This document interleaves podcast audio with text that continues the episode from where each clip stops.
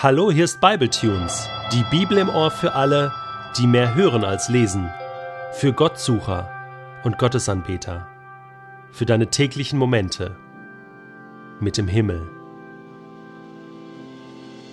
Der heutige Bibletune steht in Apostelgeschichte 10, die Verse 1 bis 8 und wird gelesen aus der neuen Genfer Übersetzung.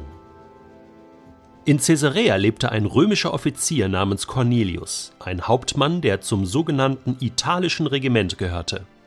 Cornelius war ein frommer Mann, der mit allen, die in seinem Haus lebten, an den Gott Israels glaubte. Er gab großzügige Spenden für die Bedürftigen in der jüdischen Bevölkerung und betete treu und regelmäßig. Eines Tages gegen drei Uhr nachmittags hatte Cornelius eine Vision. Klar und deutlich sah er, wie ein Engel Gottes zu ihm ins Zimmer trat. Cornelius, hörte er ihn sagen. Erschrocken starrte Cornelius den Engel an. Was ist, Herr? fragte er. Der Engel erwiderte, Gott hat deine Gebete gehört und hat gesehen, wie viel Gutes du den Armen tust. Darum schicke jetzt einige Männer nach Joppe zu einem gewissen Simon mit dem Beinamen Petrus und bitte ihn zu dir zu kommen. Er ist bei einem Gerber zu Gast, der ebenfalls Simon heißt und dessen Haus direkt am Meer liegt. Als der Engel wieder gegangen war, rief Cornelius zwei seiner Diener sowie einen gläubigen Soldaten aus seinem persönlichen Gefolge zu sich. Er berichtete ihnen alles, was er soeben erlebt hatte, und schickte sie dann nach Joppe. Immer wenn ich diesen Bibeltext lese, muss ich denken, war das vielleicht der römische Hauptmann, der damals auf Golgatha Dienst hatte mit seinen Soldaten und der sich, als Jesus dann starb und die Finsternis kam und die Erdbeben, sich an die Brust geschlagen hat und mit seinen Soldaten ausgerufen hat, dieser Mann war wirklich Gottes Sohn? Kann ja sein.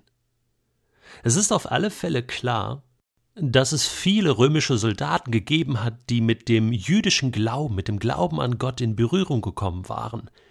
Denn sie erlebten das ja jeden Tag. Das faszinierte sie, wie die Juden ihren Glauben lebten, wie sie das in ihrem Alltag umsetzten.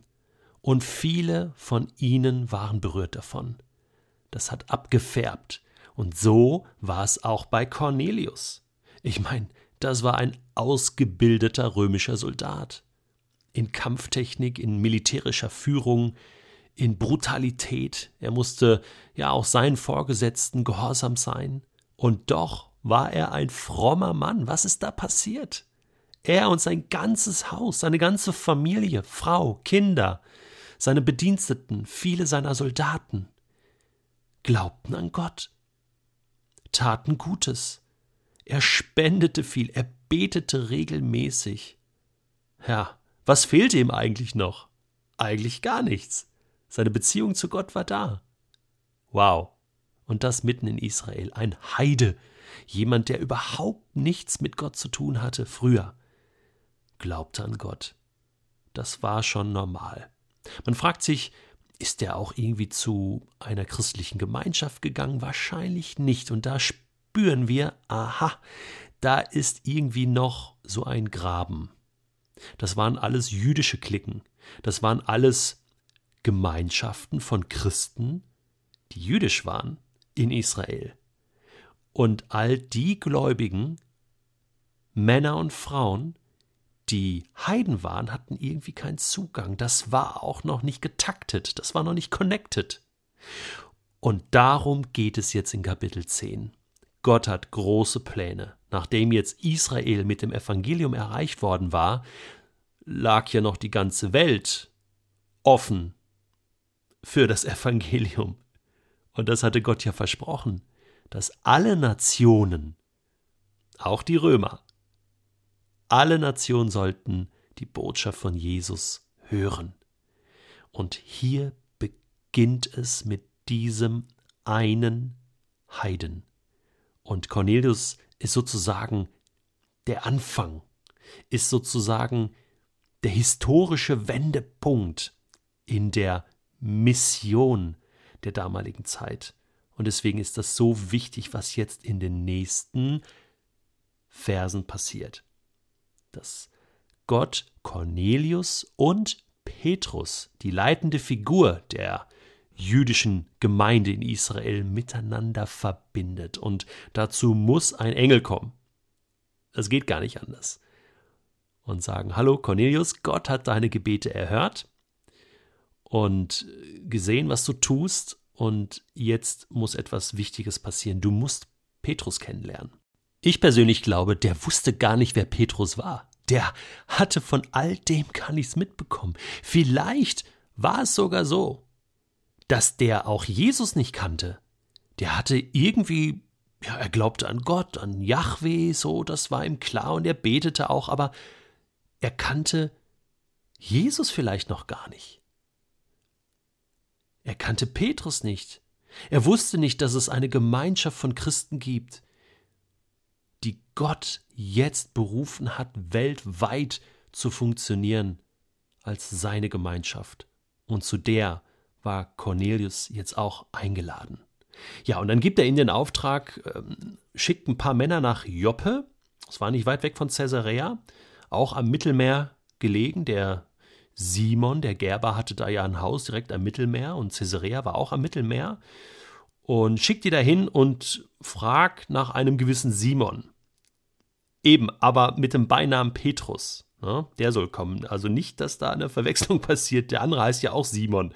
Also wie genau dieser Engel ist. Also da sind zwei Simons, aber du sollst diesen Petrus holen und nicht den Gerber. Ja? Äh, der Gerber kann dir vielleicht auch ein paar Sachen beibringen, aber du brauchst jetzt Petrus. Ja. Und dann schickt er seine gläubigen Soldaten los. Na, da haben wir's. Die waren auch schon gläubig.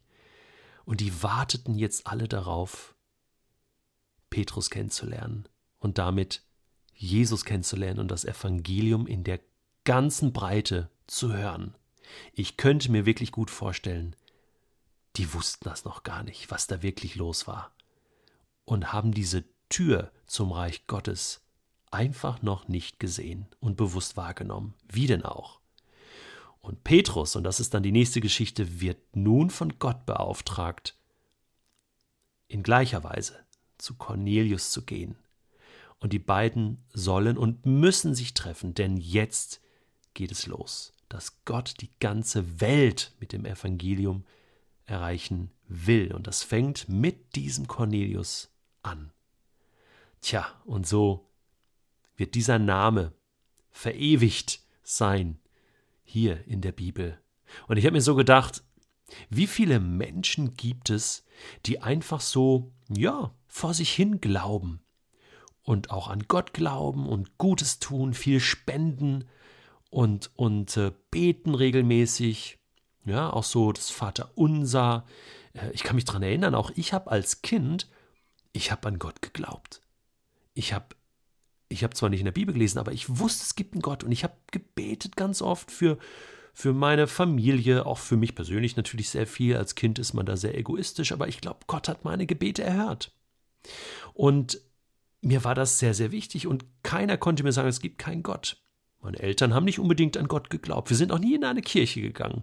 Da gehörten wir nicht zu. Wir waren kirchenlos. Noch nicht mal evangelisch. Nichts, gar nichts. Ich war auch nicht getauft als Kind, gar nichts. Aber ich wusste, es gibt einen Gott. Und irgendwann, als ich dann 14 war, schickte Gott mir einen Engel über den Weg, in Form eines Menschen. Ein lieber Freund von mir. Und er sagte, Detlef, das ist super. Das ist super, dass du an Gott glaubst. Aber weißt du was? Gott hat noch einen Sohn, Jesus. Und kennst du schon das Evangelium? Und ich so, ehrlich, ich habe gesagt, nö. Also klar, ich kenne Jesus schon, aber so wie man Christ wird und als Christ lebt, da habe ich keine Ahnung von. Und dann hat er mir das erklärt. Und erst da habe ich den Heiligen Geist bekommen und, und wusste, was Sache war und konnte anfangen, wirklich als Christ zu leben und auch in einer, einer Gemeinschaft von anderen Christen zu sein. Und vielleicht geht es dir ja auch so. Du glaubst seit Jahren irgendwie an Gott, aber wirklich als Christ zu leben, das hast du noch nicht erlebt. Vielleicht brauchst du einen Petrus, der mal zu dir kommt und dir das erklärt. Vielleicht suchst du dir mal eine Gemeinschaft von Christen auf an deinem Ort, in deiner Stadt und lässt es dir einfach mal erklären. Oder es gibt diese tolle Internetseite, die ich an dieser Stelle empfehlen möchte, gottkennen.de oder .com oder .ch, die ein Freund von mir aufgebaut hat. Und auf dieser Seite wird dir erklärt, wie du eine echte Beziehung zu Gott aufbauen und leben kannst. Gottkennen.com. Das war Acts. Und jetzt liegt der Ball bei dir.